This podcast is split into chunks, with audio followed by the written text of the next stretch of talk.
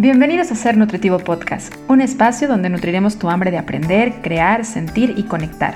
Soy Griselda Jiménez y junto a grandes colegas de la salud y buenos amigos, compartiremos contigo ciencia y experiencia para nutrir tu ser. El colesterol es una molécula indispensable para el cuerpo. Sin embargo, muchas personas aún siguen asociando al colesterol con algo negativo o como algo peligroso o algo que causa enfermedades cardiovasculares. Y aunque esta última tiene tintes que podríamos considerar ciertos, según y si seguimos con estas concepciones sobre el colesterol sin conocer sus funciones, sin conocer cómo se metaboliza, la relación que hay entre la alimentación y el colesterol, la genética y el colesterol, seguiríamos llevando a que más personas sigan hablando del colesterol con algo relacionado a la moral. Sí, pensando que es uno bueno y uno malo. Y hoy nuestro experto invitado nos va a contestar justo esta pregunta. ¿Existe realmente uno bueno y uno malo? Estamos hablando, por supuesto, del colesterol. Y estoy muy emocionada porque además este es el episodio para cerrar con broche de oro la tercera temporada de Ser Nutritivo Podcast. Y estoy muy bien acompañada del otro lado del micrófono por un investigador del Departamento de Fisiología de la Nutrición del Instituto Nacional de Ciencias Médicas y Nutrición, Salvador Subirán. Quienes nos dedicamos a la nutrición sabemos que, bueno, mucho de la ciencia que nosotros conocemos y divulgamos viene justamente de estos laboratorios de investigación y bueno, pues qué interesante y qué emoción poder escuchar de primera fuente y de, de esta voz directa lo que nos dice la ciencia sobre el colesterol. Iván Torre Villalbazo es el invitado del día de hoy y bienvenido Iván y muchas gracias por decir que sí a esta entrevista de Ser Nutritivo Podcast. Hola Gris, muchísimas gracias por invitarme. Realmente me emociona mucho estar el día de hoy contigo para compartir estos temas interesantes. Muy interesante, ¿eh? porque como lo decía ahorita en la introducción, híjole, creo que en la nutrición somos expertos los que nos dedicamos a divulgar desde diferentes áreas, a meter la moral. Hablamos de la moral en algunas comidas, ¿no? Como esto es bueno, esto es malo. Es curioso porque hasta las personas nos preguntan, ¿y es bueno? ¿Y es malo? Y en realidad es que ningún alimento por sí solo podría tener o tener la característica de ser bueno y malo. Yo diría que ninguna persona en sí podríamos decir que es buena o mala. Y pues mucho más hablando de una molécula tan importante como el colesterol. Pero yo creo que ahí la base de tener esta idea es justamente la falta de información. Entonces va a ser bien interesante lo que vamos a descubrir el día de hoy contigo, pero me gustaría pedirte a favor que antes de entrar de lleno al tema, me ayudes a presentarte un poco. Queremos saber quién es Iván Torre y bueno, ¿por qué? ¿Por qué ser investigador en esta área de la nutrición? ¿Y por qué particularmente tener una línea de investigación muy relacionada al tema del colesterol? Cuéntanos un poco sobre ti. Pues bueno, yo estudié biología hace muchos años y en ese entonces yo, em, de chiquito yo crecí con los programas de eh, Jack Cousteau, que en ese entonces era lo que ahorita sería Animal Planet. Entonces, eh, yo moría por eh, subirme a un barco y tomarle foto a las morsas y estar nadando ahí con las tiburón ballena. Pero al entrar a la licenciatura en, en biología, fui encaminándome un poco al tema de la investigación y cuando llegó el momento de hacer mi tesis de licenciatura, Em, una amiga me recomendó llegar a tocar la puerta al Instituto Nacional de Nutrición con el doctor Armando Tobar. Yo en ese entonces, pues como biólogo con la mente en el mar, pues no, no sabía realmente casi nada de nutrición y, y no tampoco conocía al doctor Tobar, pero yo le hice caso a mi amiga y llegué y desde que entré al laboratorio me fascinó ver las pipetas, las centrífugas. Y bueno, cuando me entrevisté con el doctor, pues me platicó de una manera maravillosa la nutrición como un modulador de la fisiología, de la bioquímica y lo que puede hacer la diferencia entre salud y enfermedad. Entonces me quedé en ese momento enganchado. Y desde entonces he estado aprendiendo cada día de cómo nuestro organismo responde a cada nutrimento, cada componente de la dieta tiene un impacto en nuestro organismo y la suma de cada uno de esos componentes de la dieta hace el efecto final, ya sea un efecto hacia una mejora en la salud o un efecto hacia eh, reducir nuestra salud hacia la enfermedad. Entonces, es impresionante porque si vemos desde el punto de vista de los órganos y luego desde el punto de vista de, las células y finalmente del interior de la célula, ¿qué pasa adentro de cada célula? con cada nutrimento, con el zinc, con los ácidos grasos, con el colesterol. Es sorprendente todos los efectos que, hacen en cada célula y poderlo ver desde ese punto de vista, desde nivel molecular, bioquímico, celular, hasta del organismo completo, nos da una manera de ver los alimentos más completa. Y como dices, no es que sea bueno o malo, sino qué cantidad, qué combinación y la suma de todo eso hace el efecto claro, hablando más como de patrones de alimentación y creo que aún más de patrones de estilo de vida, ¿no? Porque no nada más se trata de lo que comemos. Qué interesante y siempre es muy bonito escuchar la historia y sobre todo la, emoción con la que transmites pues lo que estás haciendo y la pasión con la que lo haces. Y ahora sí entrando un poquito al tema. Eh, me gustaría comenzar porque comprendiéramos las funciones del colesterol. Creo que para poder sacar de un papel de malo al colesterol, necesitamos entender para qué sirve. Porque si el cuerpo lo produce, que eso es algo que mucha gente no conoce, pues seguro no es porque el cuerpo nos quiera hacer daño. Entonces, ayúdanos a entender cuáles son las funciones del colesterol en el cuerpo.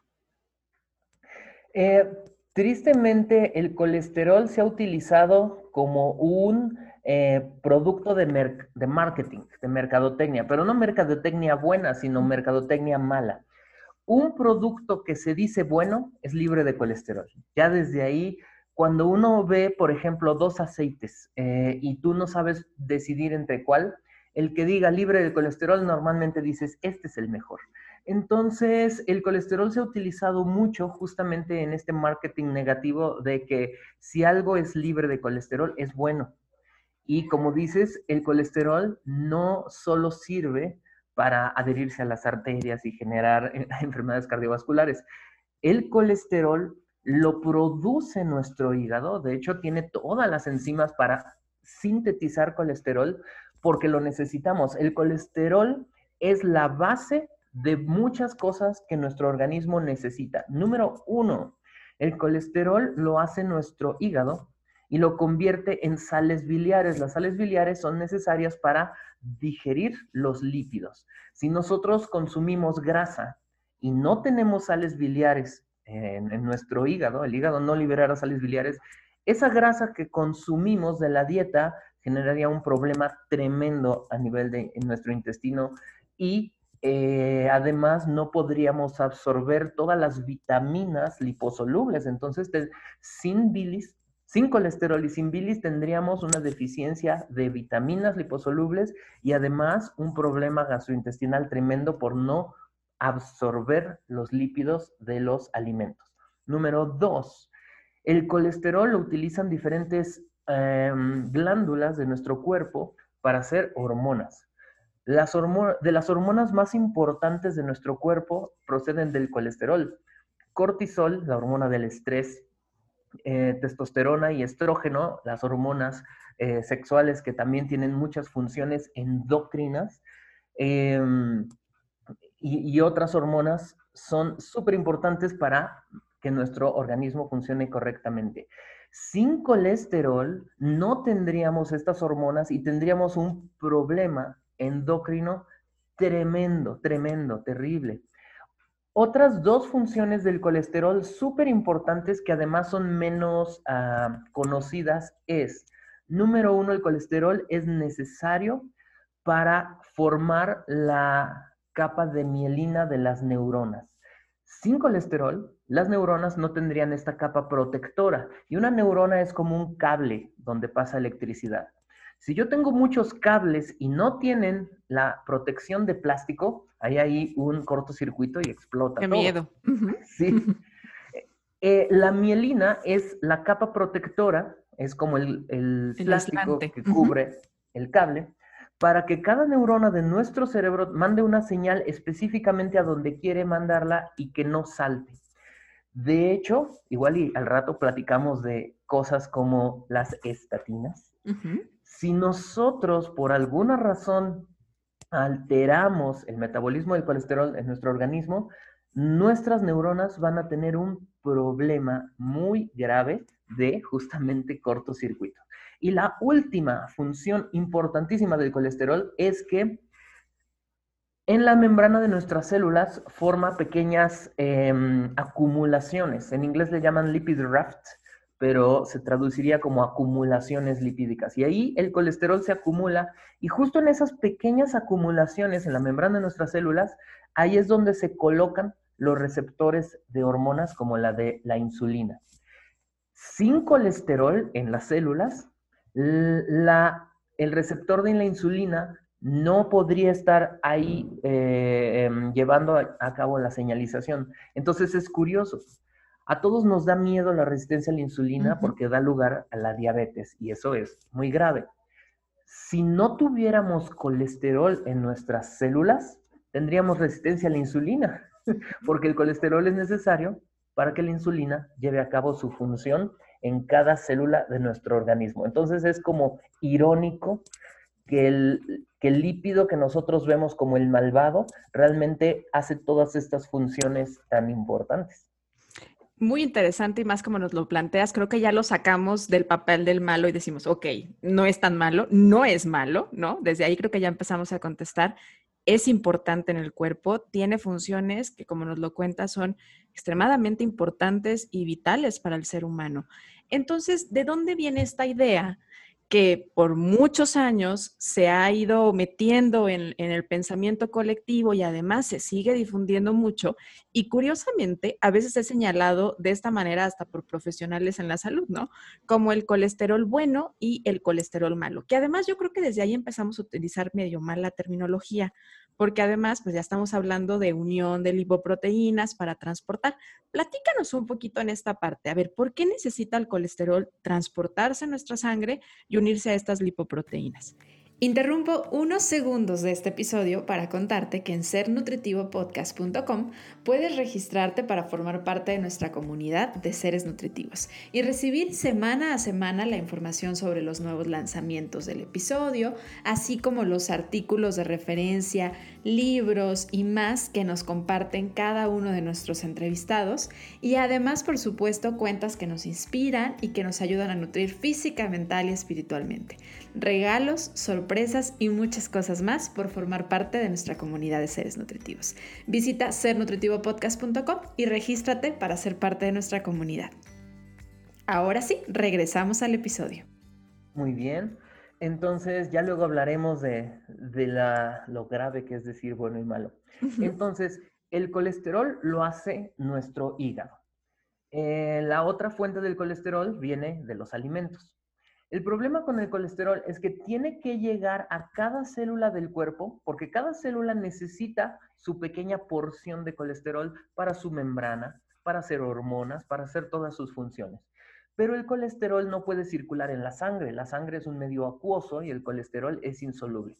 Entonces tiene que ser transportado. El colesterol que consumimos en la dieta, en el intestino, se empaqueta en una lipoproteína que se llama kilomicrón y en el hígado, el colesterol que el hígado sintetiza se empaqueta en una lipoproteína que se llama VLDL, por sus siglas en inglés de lipoproteína de muy baja densidad. Entonces, las lipoproteínas son literalmente pequeñas esferitas donde afuera tiene unos fosfolípidos, que es justamente lo que la hace soluble, y adentro están los triglicéridos y el colesterol. De hecho, las lipoproteínas son muy parecidas a la composición de la leche. La leche es una esferita lipídica eh, y es por esa razón que la leche es grasosa, ¿no? Y si nosotros mezclamos grasa con agua, pues no se mezcla, porque la leche es un líquido grasoso, pues porque la grasa viene adentro de microesferitas. Y continuando con esto, las esferitas, que es un tema interesante, las vacunas actuales de COVID, como la de Pfizer, eh, justamente son microesferas, así como la leche o así como las lipoproteínas que circulan en nuestra sangre. La vacuna de Pfizer es una microesferita lipídica donde adentro está el RNA que es el que va a, ser utilizado por nuestras células para generar la proteína S del virus. Entonces, este tema de las esferitas, pues es muy interesante, está en muchas cosas eh, actuales.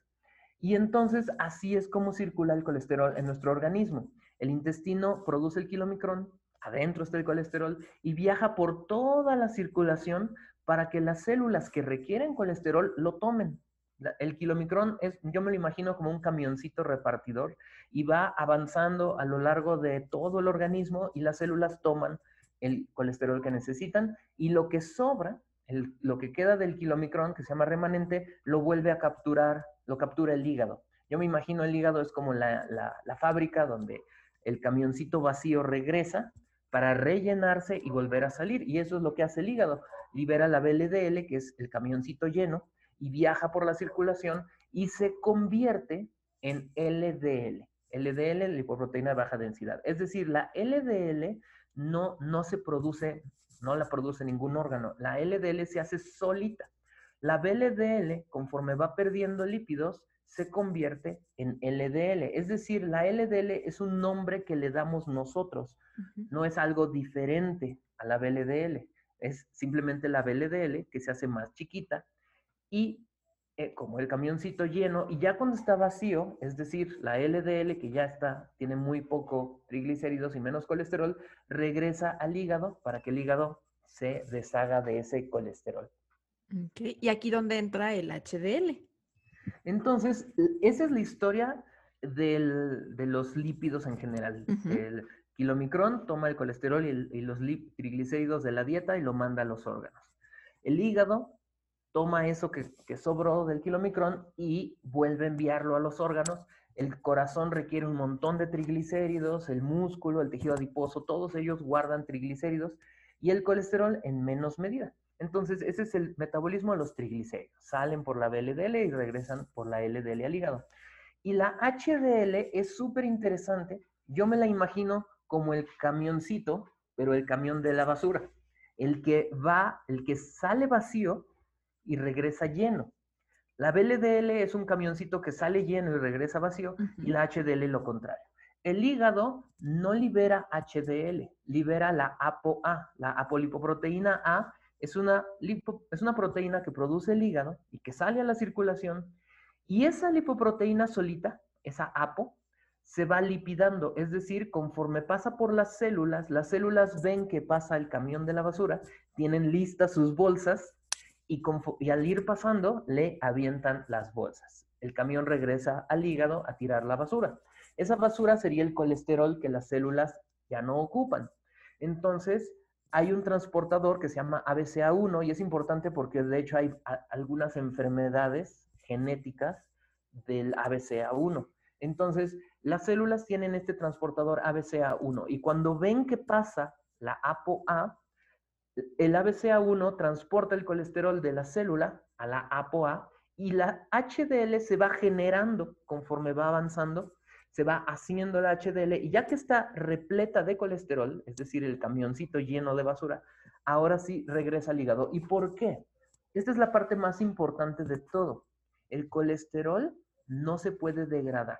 El hígado hace colesterol, pero no se puede degradar. Entonces, cuando una célula ya no necesita colesterol, no puede destruirlo ella sola, tiene que enviárselo al hígado. Y ni siquiera el hígado puede destruir el colesterol. El único modo como el hígado puede eliminar el colesterol es convirtiéndolo en bilis y sacándolo al intestino y de ahí hacia afuera del organismo. Ese es el problema con el colesterol, que no hay modo de destruirlo. Por eso se tiene que transportar de las células al hígado y del hígado hacia afuera.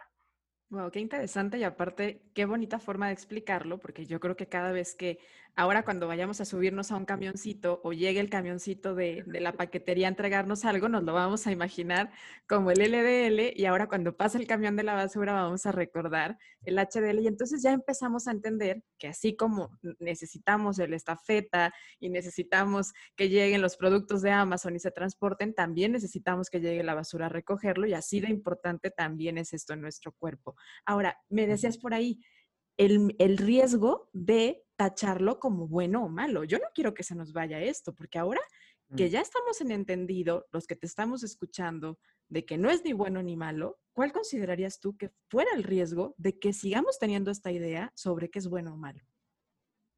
Es muchas veces por tratar de explicarlo a un paciente o a una persona que, que no es del área de la salud, a veces tratamos de explicar de una manera equivocada. Yo siempre he pensado que cualquier tema se puede explicar a una persona que no sabe de, del tema, ¿no? A mí, yo no sé nada de, de ingeniería y, o de economía, ¿no? Por eso mis finanzas personales son malas. Entonces, yo no sé nada de todo eso, pero me gustaría que un ingeniero tuviera la paciencia de explicarme. Entonces, la bioquímica y la fisiología se pueden explicar sin tener que mentir. Cuando decimos una palabra equivocada, como para que lo entiendan, estamos mintiendo, estamos haciendo desinformación. Entonces, el colesterol es un lípido que está en nuestro organismo y es necesario, pero es un riesgo para la salud si su metabolismo no es correcto. Eso es lo que debemos decir. Si decimos colesterol bueno y colesterol malo, estamos mintiendo o estamos dando una información equivocada. Es como la glucosa. Si no, si no hay glucosa en la circulación, nos morimos. Una hipoglucemia es causada porque eh, o, estamos mucho tiempo en ayuno, o hacemos ejercicio en ayuno, o eh, no estamos consumiendo suficientes hidratos de carbono, entonces podemos tener hipoglucemia y nos desmayamos y nos morimos. Entonces la glucosa es buena, pero un exceso de glucosa en la circulación puede generar también una hiperglicemia y nos desmayamos y nos morimos. Entonces la glucosa es mala. las personas con hipoglucemia tienen graves problemas y las personas con resistencia a la insulina y diabetes tienen graves problemas por lo mismo, la glucosa. Entonces, buena o mala, la glucosa es necesaria en cierta cantidad y es necesario que el organismo la guarde cuando la tenga que guardar y la utilice cuando la tenga que utilizar. igual con el colesterol, es necesario el colesterol, pero si se produce en la cantidad que se necesita, es bueno. Si se produce en una cantidad mayor a la que se necesita, ya no es bueno para, o sea, ya es un riesgo. Si se transporta correctamente en la, en la circulación, es, está muy bien, es fisiológico y saludable. Pero si no se transporta correctamente, ya es un riesgo a la salud. Entonces yo diría más que bueno o malo, sería como saludable y no saludable o fisiológico y patológico. Porque... De, de, los riesgos a la salud, ¿cuáles serían esos riesgos a la salud en el tema de tener problemas en, el, en, la transportación del colesterol o en la producción del colesterol? Si nuestro hígado produce un exceso de colesterol, el colesterol es una molécula que es tóxica en exceso. Eh, produce cirrosis hepática. La cirrosis es una enfermedad que lamentablemente es irreversible y mortal. E, por esa razón, normalmente el hígado tiene un control muy preciso de cuánto colesterol hace eh, y normalmente eso no ocurre. ahorita te voy a decir en qué momento sí ocurre. Si el hígado no es capaz de eliminar el colesterol del organismo, eso es también gravísimo, porque si el hígado está recogiendo la basura de todos los órganos pero no es capaz de sacar la basura del organismo, también se acumula y genera un problema. Y eso es un problema muy común y se resuelve muy fácil, pero a veces no lo hacemos. Y tres, si eh, el colesterol que circula está circulando más tiempo del que debe circular, entonces se convierte en la muy, pero muy peligrosa LDL oxidada, la cual da lugar a la ateroesclerosis. Ok, y aquí es donde, bueno, de repente se tiene como el miedo, ¿no? De la formación de, estos ateromas que bloquean la circulación y que, bueno, pueden causar todo un desastre en el cuerpo. Ahora, está como la idea también esta de, bueno, ¿qué tanto es alimentario, dietético y qué tanto es genético, ¿no? Porque creo, y, y lo decías en un inicio, como también la mercadotecnia se ha unido y por mucho tiempo lo veíamos, cercano a los años 80, todavía los 90, fue el boom de los alimentos bajos en colesterol, reducidos en grasa. Pareciera que la grasa era el enemigo ahí que teníamos que vencer. Y lamentablemente todavía hay mucha idea sobre esto. Entonces, bueno, ¿qué tanto es de lo que consumimos y qué tanto es algo genético? Muy bien. En el colesterol se sabe muy claramente que hay ah, unas tres o cuatro enfermedades genéticas muy, muy claras relacionadas con el metabolismo del colesterol. La enfermedad de Tangier, que es una mutación en este receptor ABCA1, em, la, dislipidemia familiar, la eh, hiperlipoproteinemia también este, que se em, em, familiar o heredada. Entonces, es una realidad. Hay personas que tienen tristemente siempre elevado su colesterol, tienen un riesgo eh, de eh, cardiovascular muy alto, pero es por una mutación genética y obviamente es algo familiar, es decir, ya se sabe a lo largo de las familias. Eso se puede manejar hasta cierto punto con dieta y fármacos, sin embargo, pues al ser una mutación, es al día de hoy imposible que lleven una vida 100% saludable. Entonces, la buena noticia en esto es que ya próximamente las técnicas de edición del genoma van a poder permitir que las enfermedades genéticas sean revertidas y curadas y es un tema que pongan atención luego el famosísimo CRISPR-Cas va a ser algo muy novedoso y muy interesante para revertir enfermedades genéticas. Pero bueno, al día de hoy, donde todavía el CRISPR-Cas no, se utiliza de manera clínica, pues las enfermedades del colesterol que son genéticas, pues obviamente deben ser seguidas bien, bien precisamente por endocrinólogos y nutriólogos. Ah, la buena noticia de esto es que solo el 5% de las personas que tienen elevado el colesterol es por una cuestión genética.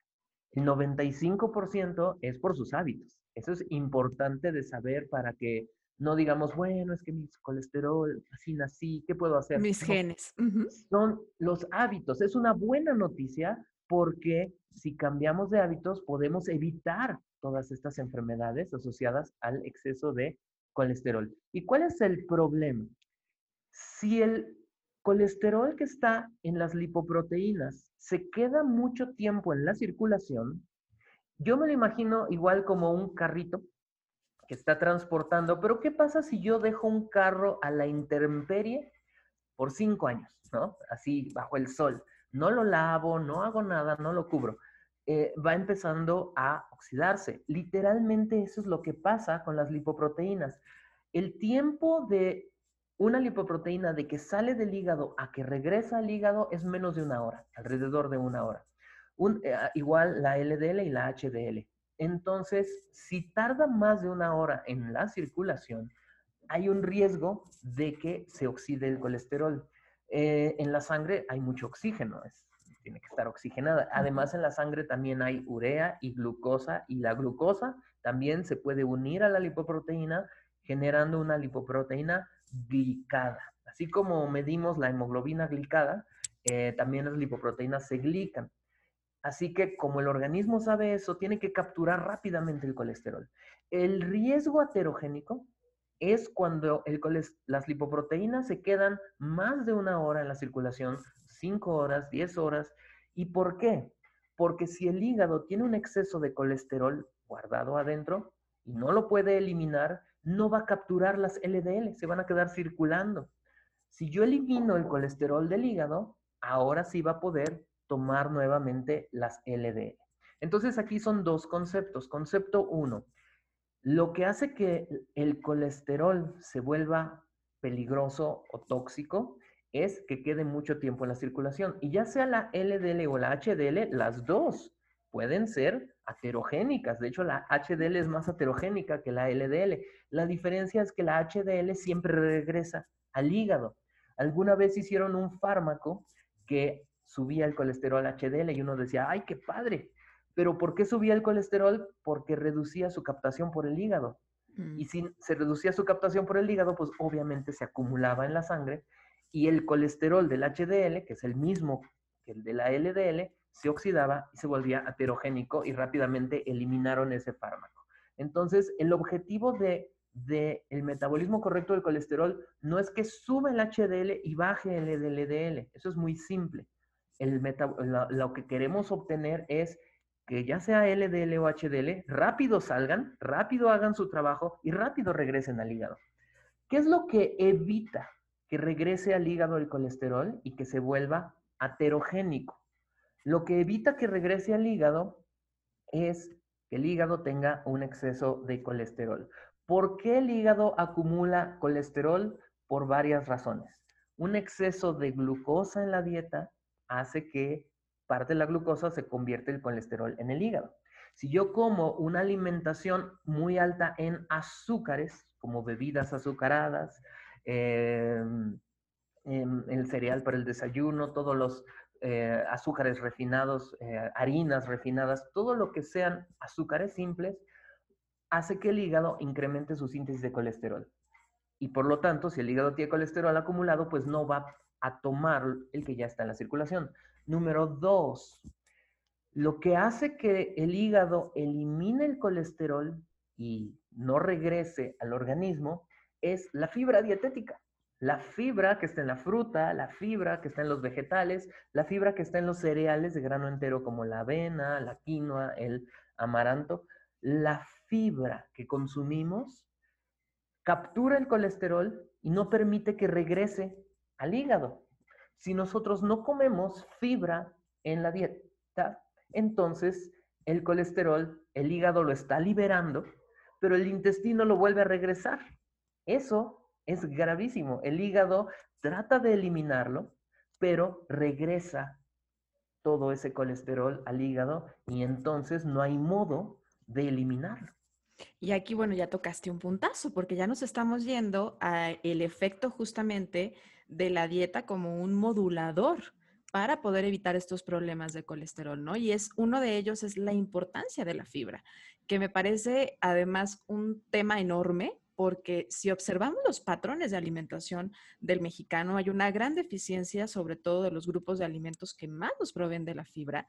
Y sobre todo, creo que muchas veces se consume también de, manera, muy aislada, ¿no? Más bien en forma de suplemento y no en el alimento.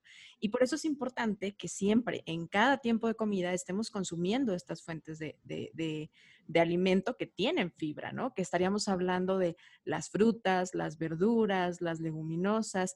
Las fuentes de fibra vienen en los alimentos vegetales. Entonces, el hacer énfasis sobre llevar una alimentación más basada en alimentos vegetales, no necesariamente desde alguna cuestión de, creencias o de etiquetarte como vegetariano o como vegano, sino de la importancia que tiene la fibra en el cuerpo y en la salud, en muchas cosas. Ahora, ahorita tocaste un punto sobre el lado de eh, el que se oxidan. Y cuando piensas en oxidación, pues también piensas en antioxidantes. ¿Qué tanto mm. podríamos beneficiarnos del consumo de antioxidantes a través de los alimentos para poder frenar estos procesos de oxidación que podrían darse en el transcurso de esta transportación? Perfecto, eh, excelente punto, ya se me estaba olvidando.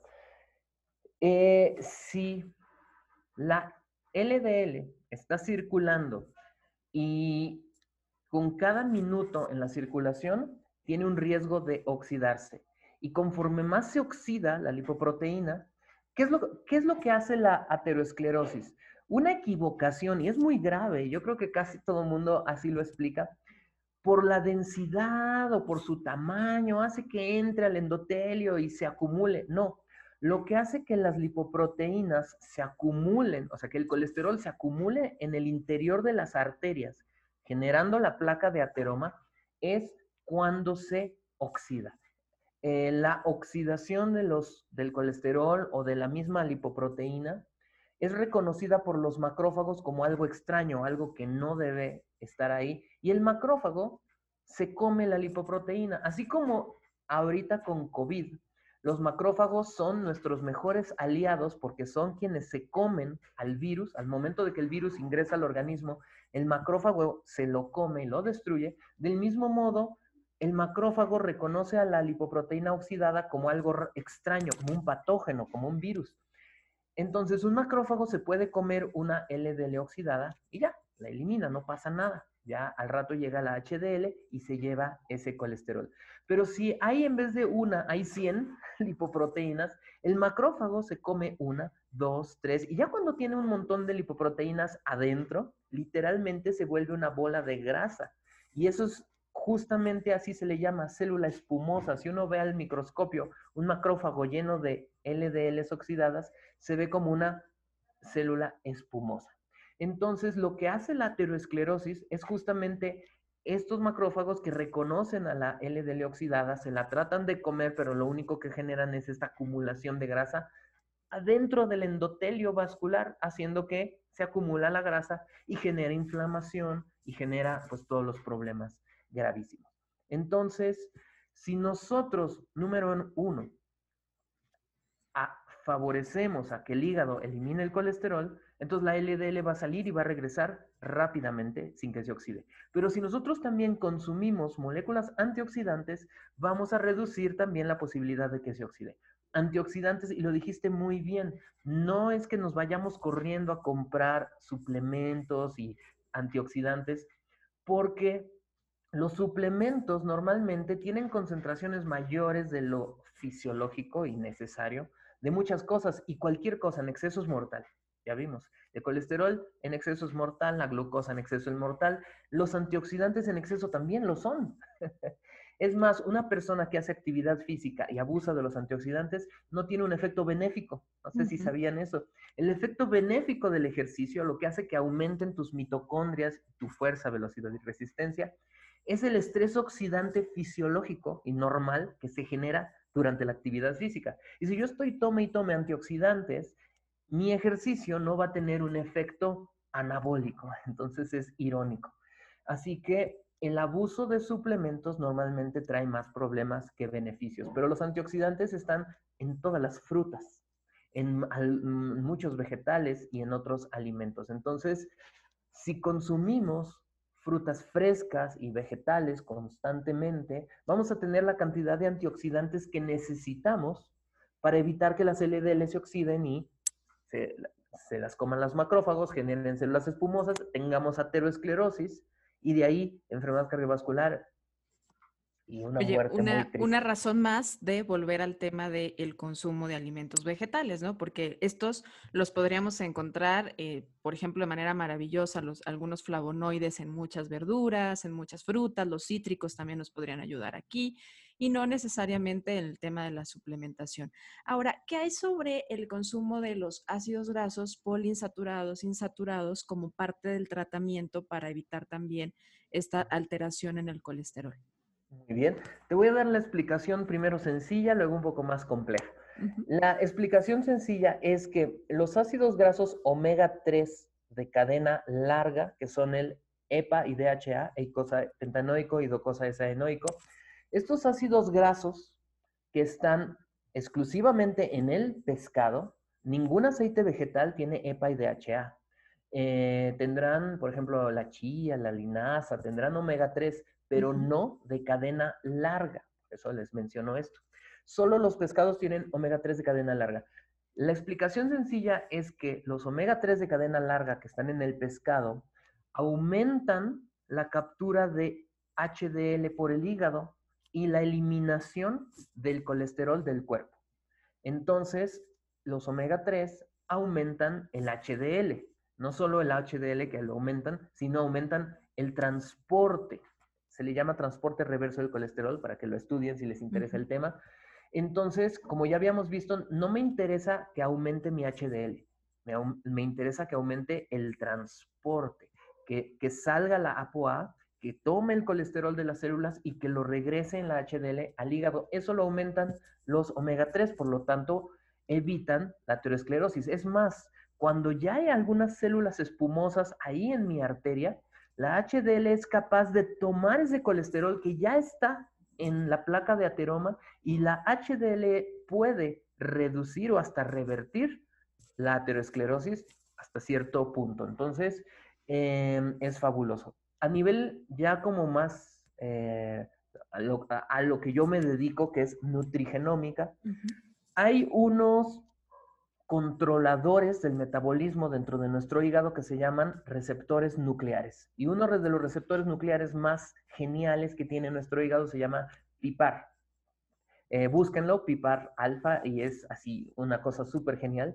Y este regulador metabólico, PIPAR alfa, es activado por los omega 3. Los omega 3 en el PIPAR es como la insulina al receptor de insulina, como el estrógeno al receptor de estrógenos. Son como hormonas que vienen en la dieta, por eso esa es la nutrigenómica. Las hormonas de la dieta entran al hígado, activan a este receptor nuclear PIPAR alfa y PIPAR alfa aumenta la producción de, del hígado de ApoA, por lo tanto, más APOA, es decir, libera más camiones de la basura y rápidamente recogen toda la basura y regresan al hígado. PIPAR alfa también aumenta la captura de HDL, evitando que se quede en la circulación. Y entonces el consumo de pescado aumenta nuestro HDL. La otra cosa que activa a PIPAR alfa es la AMPK, que es un sensor energético. ¿Qué activa AMPK? El ejercicio. si nosotros hacemos actividad física constante, estamos activando este sensor energético AMPK en nuestro hígado.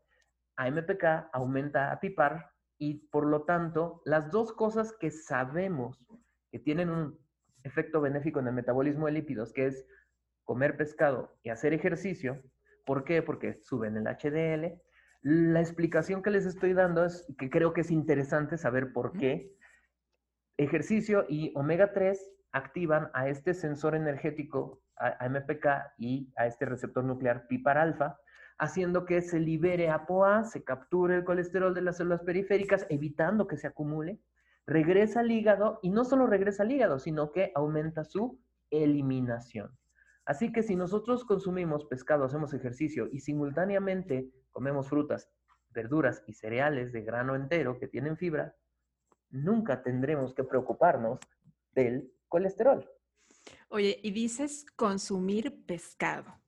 Ahí viene también, a ver, ¿es solo en el alimento o aplicaría como manera terapéutica la suplementación del omega 3, particularmente buscando que sea de origen de, algunos pescados. Ahí, ahí sí, definitivamente, el, omega 3 normalmente no, nunca lo logramos llegar al, requerimiento, eh, simplemente porque en nuestro país eh, casi no se consume pescado, a menos que vivas en la costa y en el mar la vida es más sabrosa, pero fuera de eso comemos, es una realidad. Eh, tenemos la idea de que la sardina, pues es algo que ya, o sea, si no me queda nada en la alacena más que una lata de sardina, bueno, me la como. Pero si hay otra cosa, la sardina ahí se va a quedar. Dos, el salmón lo tenemos como, no, no, eso es muy caro, ¿no? El salmón es carísimo, pero realmente hay cortes de carne más caros que el salmón y yo veo a la gente feliz comprando sus cortes de carne. Entonces, el salmón tiene una idea de que eso es inaccesible, pero realmente, si sabemos dónde y cómo y todo eso podemos comprarlo como parte de nuestra vida, tal vez no todos los días. Y el otro problema es que el atún de lata casi no tiene omega 3. Así que uno dice, bueno, yo soy muy nutritivo y como atún de lata. No, no coman atún de... Bueno, no digo no coman atún de lata, simplemente digo, no es tan recomendable porque aparte de que muchos traen fibra de, soya, eh, la cantidad de omega 3 que trae el atún de lata pues es muy, pero muy bajo. La sardina es muy barata y tiene muchísimo omega 3, o si les queda cerca una pescadería y pueden comprarlo fresco, pues adelante. O si pueden comprar el pescado congelado, por ejemplo, el atún congelado también es una buena alternativa.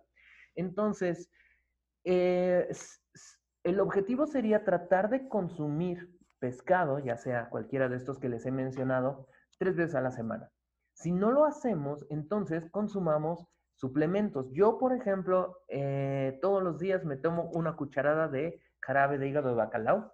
Em, en especial en todo este tiempo de COVID, el, aceite de pescado tiene vitamina D, que es un inmunomodulador, y tiene omega 3, que también son inmunomoduladores. Entonces, como un tratamiento preventivo para evitar las complicaciones de la COVID, el aceite de bacalao y tratar de consumir pescado mm, lo más posible en la semana. No es fácil, no es algo que estamos acostumbrados en general, pero tratar de hacerlo. Y por favor, cuando digo comer pescado, que no sea mojarra frita, ¿verdad? O sea, eso ahí no sé cuánto omega 3 quede.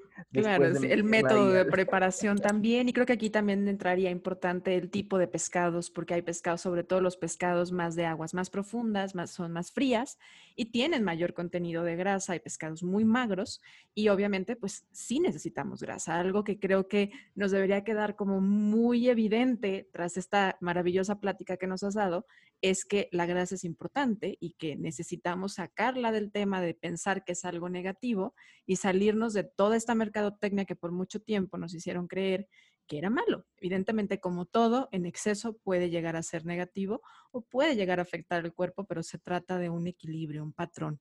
Ahora, en el tema de los bioquímicos, ya estamos por entrar a la recta final, pero no me gustaría dejar de pasar esta oportunidad de preguntarte, porque creo que muchas veces las personas van a hacerse laboratoriales. Es una buena inversión. En México el hacerte un estudio bioquímico pues no es tan accesible para muchas personas. Y entra el tema de, bueno, voy a irme, reviso el colesterol. Y casi siempre piden solo el colesterol, no hacen esta, eh, eh, esta separación de haberes de HDL, LDL, cómo estamos en el riesgo aterogénico. ¿Cuáles serían las revisiones que una persona debería considerar hacer para saber si realmente está bien su colesterol, su transportación y todo lo que hemos platicado el día de hoy? Muy bien.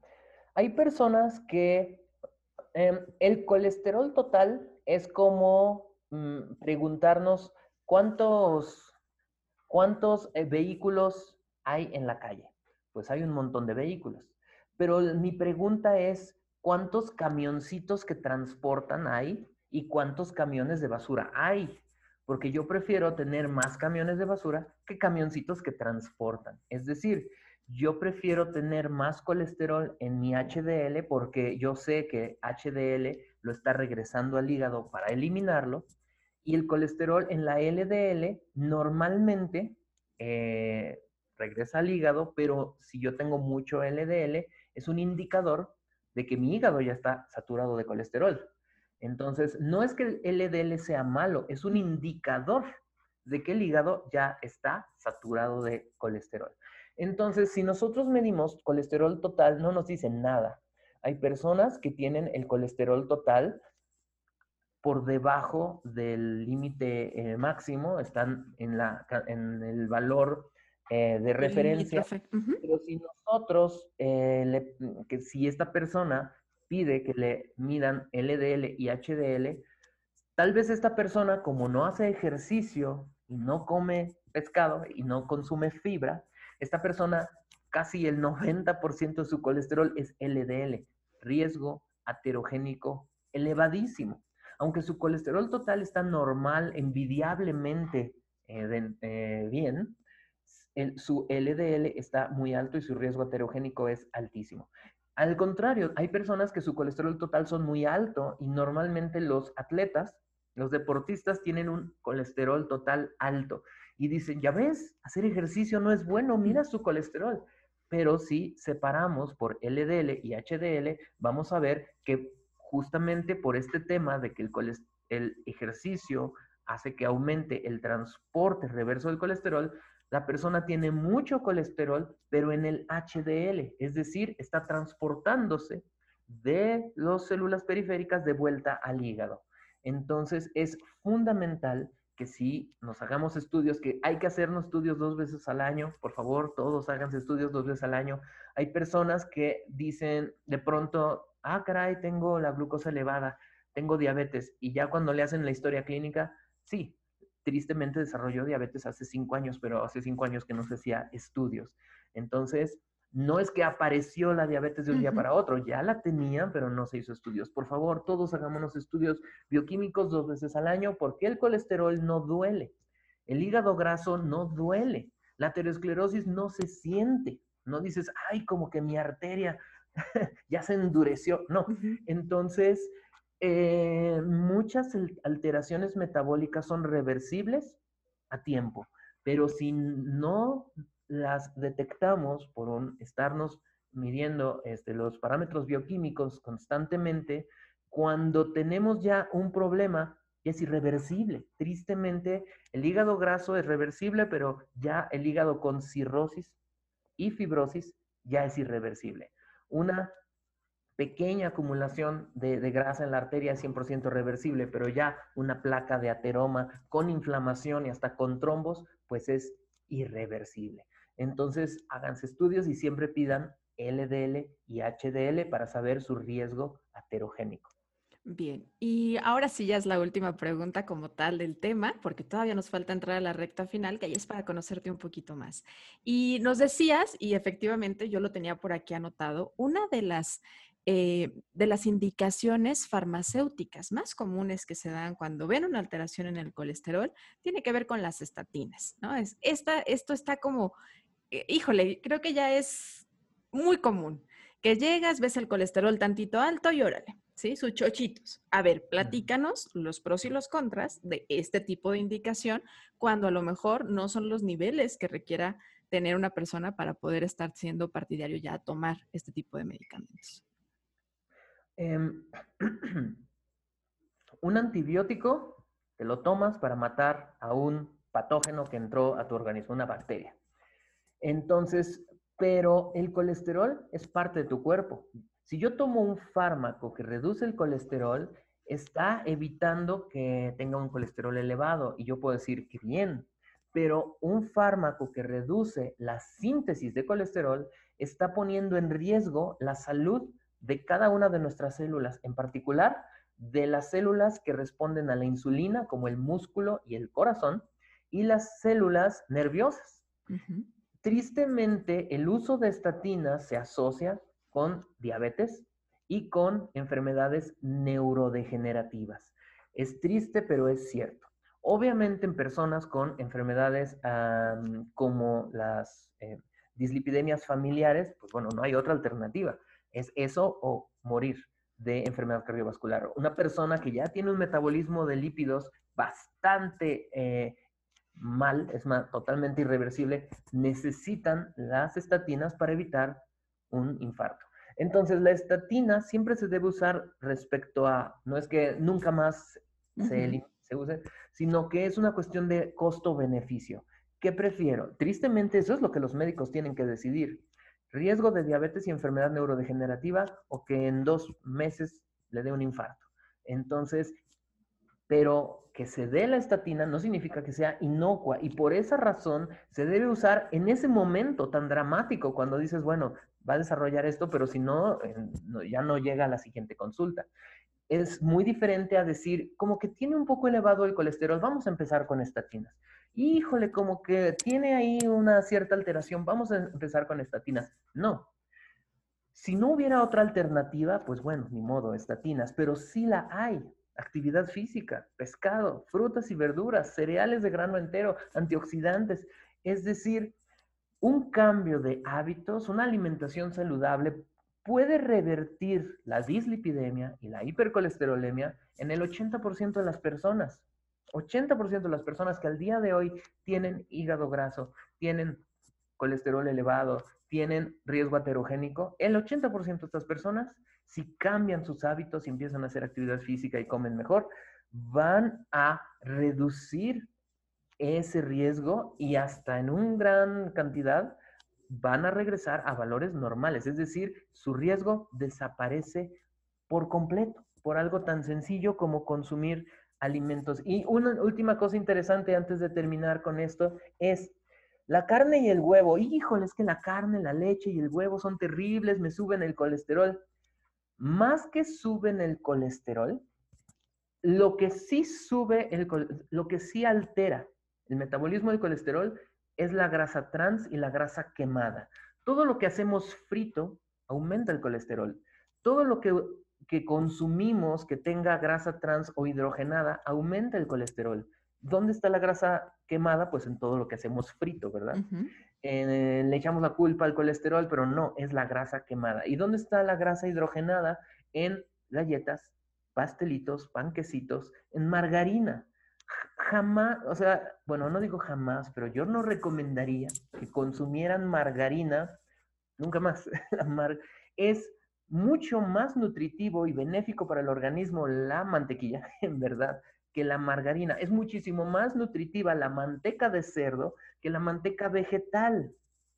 Entonces, ah, es terrible porque le echamos la culpa a la leche y al huevo y a la carne, cuando los que verdaderamente incrementan el riesgo eh, de que aumente el colesterol y tengamos aterosclerosis es exceso de azúcar, exceso de harinas refinadas, eh, margarinas y grasa, Las grasas quemadas.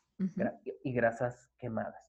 Es más, si uno consume una buena cantidad de frutas y fibra, puede consumir un huevo al día, todos los días, y nunca vas a tener elevado el colesterol. El huevo no es el culpable, es la falta de fibra. A veces le echamos la culpa, es el huevo. Entonces, si uno consume, y hay un artículo que salió hace un mes donde dice que si uno consume productos de origen animal, leche, carne y huevo, y acompañado de fibra dietética en frutas, verduras y cereales integrales, no hay aumento en el colesterol. Es decir, lo que hace que, el huevo, la leche y la carne te sube el colesterol no es en sí ellos mismos como tal, sino la falta de fibra. También, obviamente, no es que hay que comer cuatro huevos al día, ¿verdad? Uno, la, eh, ¿Cuál es la cantidad de huevo, lácteos y carne que uno debe consumir? Consulte a su nutrióloga porque no puedo dar una recomendación general, ¿verdad? Eso es bien importante, cada persona, pero lo más importante es no abusar. No hay malos, como que acabas de decir, el huevo no es el culpable de que la gente se infarta, sin embargo, tampoco es, hay que hacerme mi licuado de cinco huevos como hay gente que lo hace.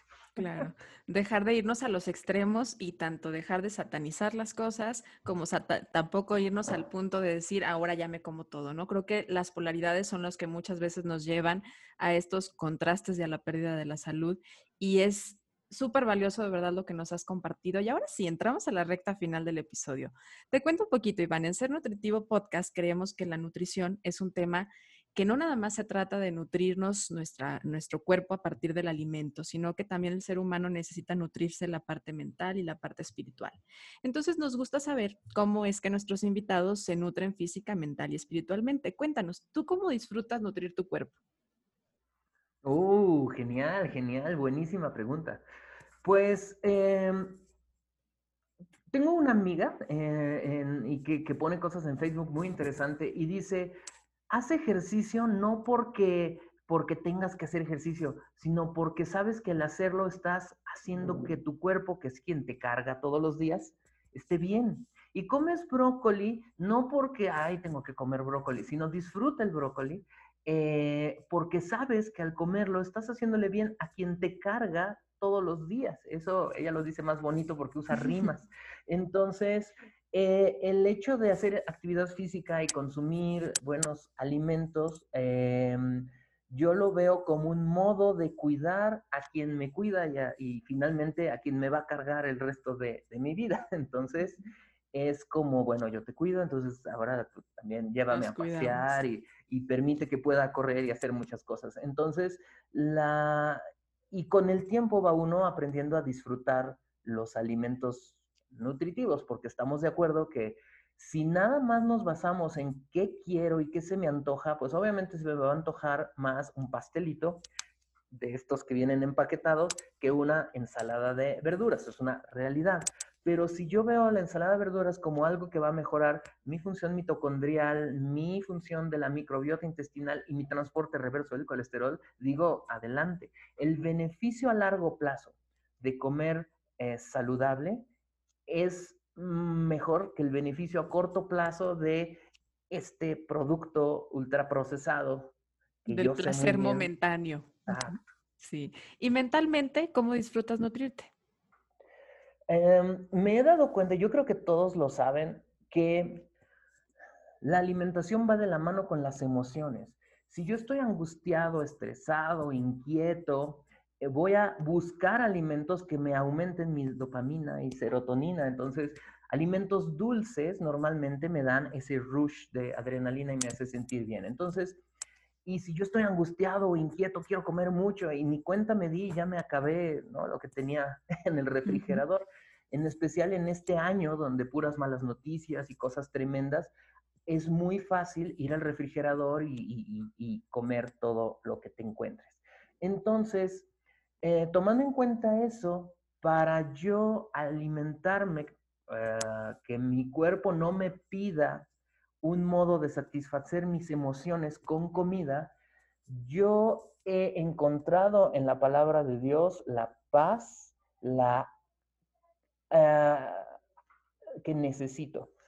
Eh, hay muchos pasajes de la Biblia donde dice, Dios, yo te cuido, yo estoy contigo, yo te protejo, acércate a mí, confía en mí y yo te voy a dar paz en medio de las circunstancias. No se acerca uno a Dios para que resuélveme todos mis problemas, sino que en medio de los problemas, Dios nos puede dar la capacidad para sobrepasarlos, la capacidad para sobrevivir. Todos hemos pasado cosas tremendas. Yo eh, enviudé hace algunos años y fue obviamente algo tremendo y Dios me permitió salir adelante de eso y estoy bien y estoy contento. En este momento yo creo que tristemente todos hemos perdido gente amada y podemos refugiarnos en comida o podemos buscar la paz sobrenatural que Dios nos puede dar, pero dice la Biblia que para confiar, para acercarse a Dios tenemos que tener la fe, la certeza de que ahí está. Así que lo que yo les puedo decir a nivel personal es que Dios escucha. Acerquémonos y confiemos porque Él realmente se interesa por nosotros, nos escucha y nos puede dar su paz en medio de cualquier circunstancia. Y con eso podemos ya tener, este, no, depender de los chocolatitos y no depender de estar comiendo.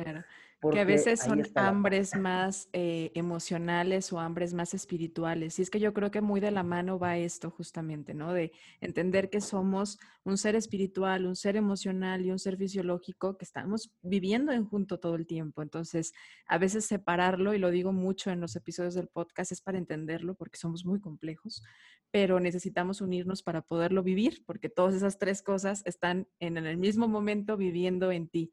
Me imagino que espiritualmente tu alma la nutres de esta misma manera que nos hace saber, si va por ahí. ¿Ok?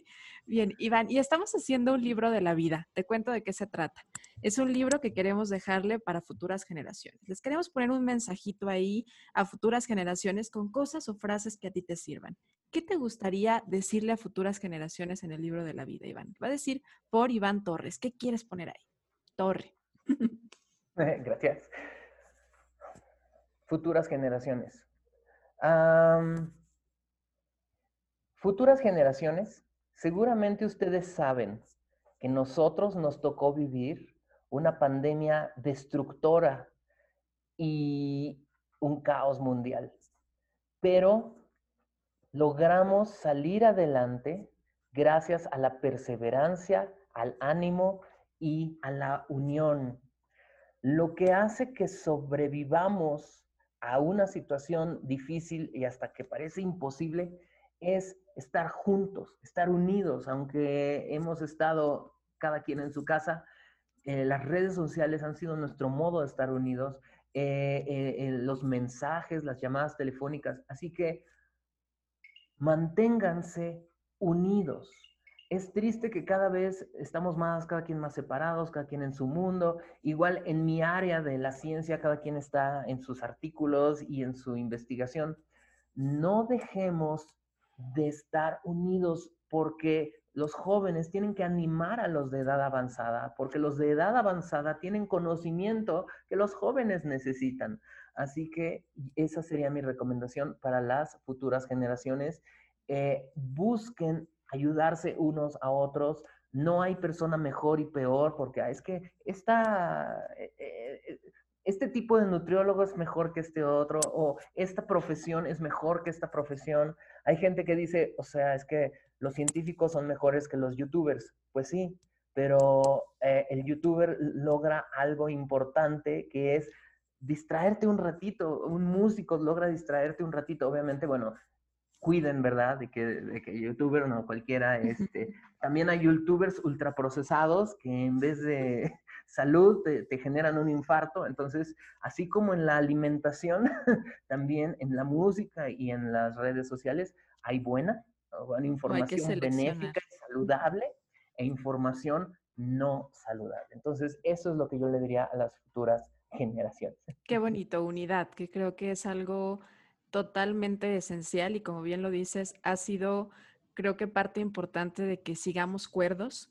de que a pesar de que hemos tenido pérdidas, porque efectivamente todos hemos tenido pérdidas, algunos en cuestión humana, algunos otros en cuestión de la pérdida de la salud, eh, algunos otros laborales, pero definitivamente ha habido pérdida, pero sobre todo hay esperanza porque nos sentimos juntos. Y eso es algo muy bonito. Y hemos podido hacer muchas cosas como humanidad mientras estemos juntos, ¿no? El desarrollo de una vacuna en tiempo récord, el hecho de eh, vacunaciones masivas, que creo que también en algunos países van de maravilla y es gracias a la unidad. Entonces, qué bonito mensaje para incluir en el libro de la vida. Iván, pues muchísimas gracias de verdad por haber compartido con nosotros esta información, por haber abierto también un poco de ti, compartirnos tu, tu experiencia, lo que te llevó y lo que haces también para mantenerte nutrido. ¿Hay algo todavía por ahí en el tintero de Iván que diga, espérame, Gris, no nos vamos de este episodio sin que yo diga esto?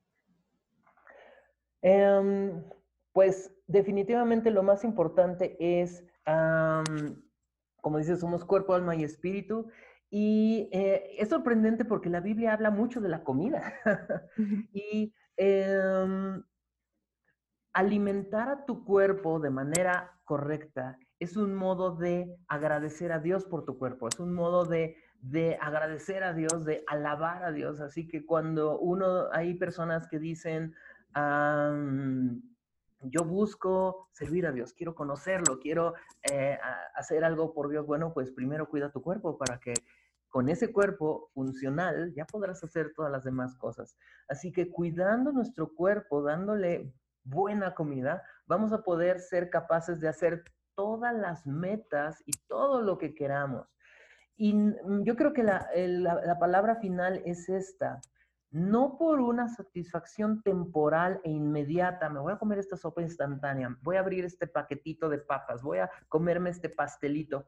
No por esa satisfacción instantánea vamos a reducir nuestra esperanza de vida y vamos a tener una vida con una mala calidad de vida y, una este, longevidad mala y baja. Así que eh, lo que comemos cada día, cada día determina cuánto vamos a vivir y lo más importante, qué también vamos a vivir, cómo, vamos a llegar hacia ese día, cada cosa. Así que tratemos de cada día tomar la mejor decisión y sabemos que nos nutre, busquemos eso.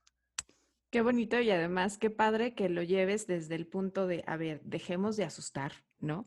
Y creo que el tema fue mucho de eso, dejar de estimar o de poner algo como bueno o malo, Igual la comida, pero sí caigamos en el tema de la conciencia la conciencia de que todo impacta en un mediano y en un largo plazo. Entonces, estar conscientes de nuestro cuerpo, estar conscientes de, nuestro autocuidado y sobre todo hacerlo desde el lado del amor propio y no desde el lado del miedo. Muchísimas gracias, Iván, por lo que nos compartiste y a ti que nos escuchaste, te agradezco mucho haber sido parte de este episodio de Ser Nutritivo Podcast. Es el final de nuestra temporada 3. Nos estaremos escuchando en un par de semanas para poder empezar con la temporada 4. Muchas gracias por ser parte. Recuerda seguirnos en la redes sociales para que a lo largo de estas semanas que estamos de vacaciones preparando la cuarta temporada, continúes disfrutando de contenido. Iván, muchas gracias. Nos escuchamos pronto. Gracias. Muchas gracias, Vic.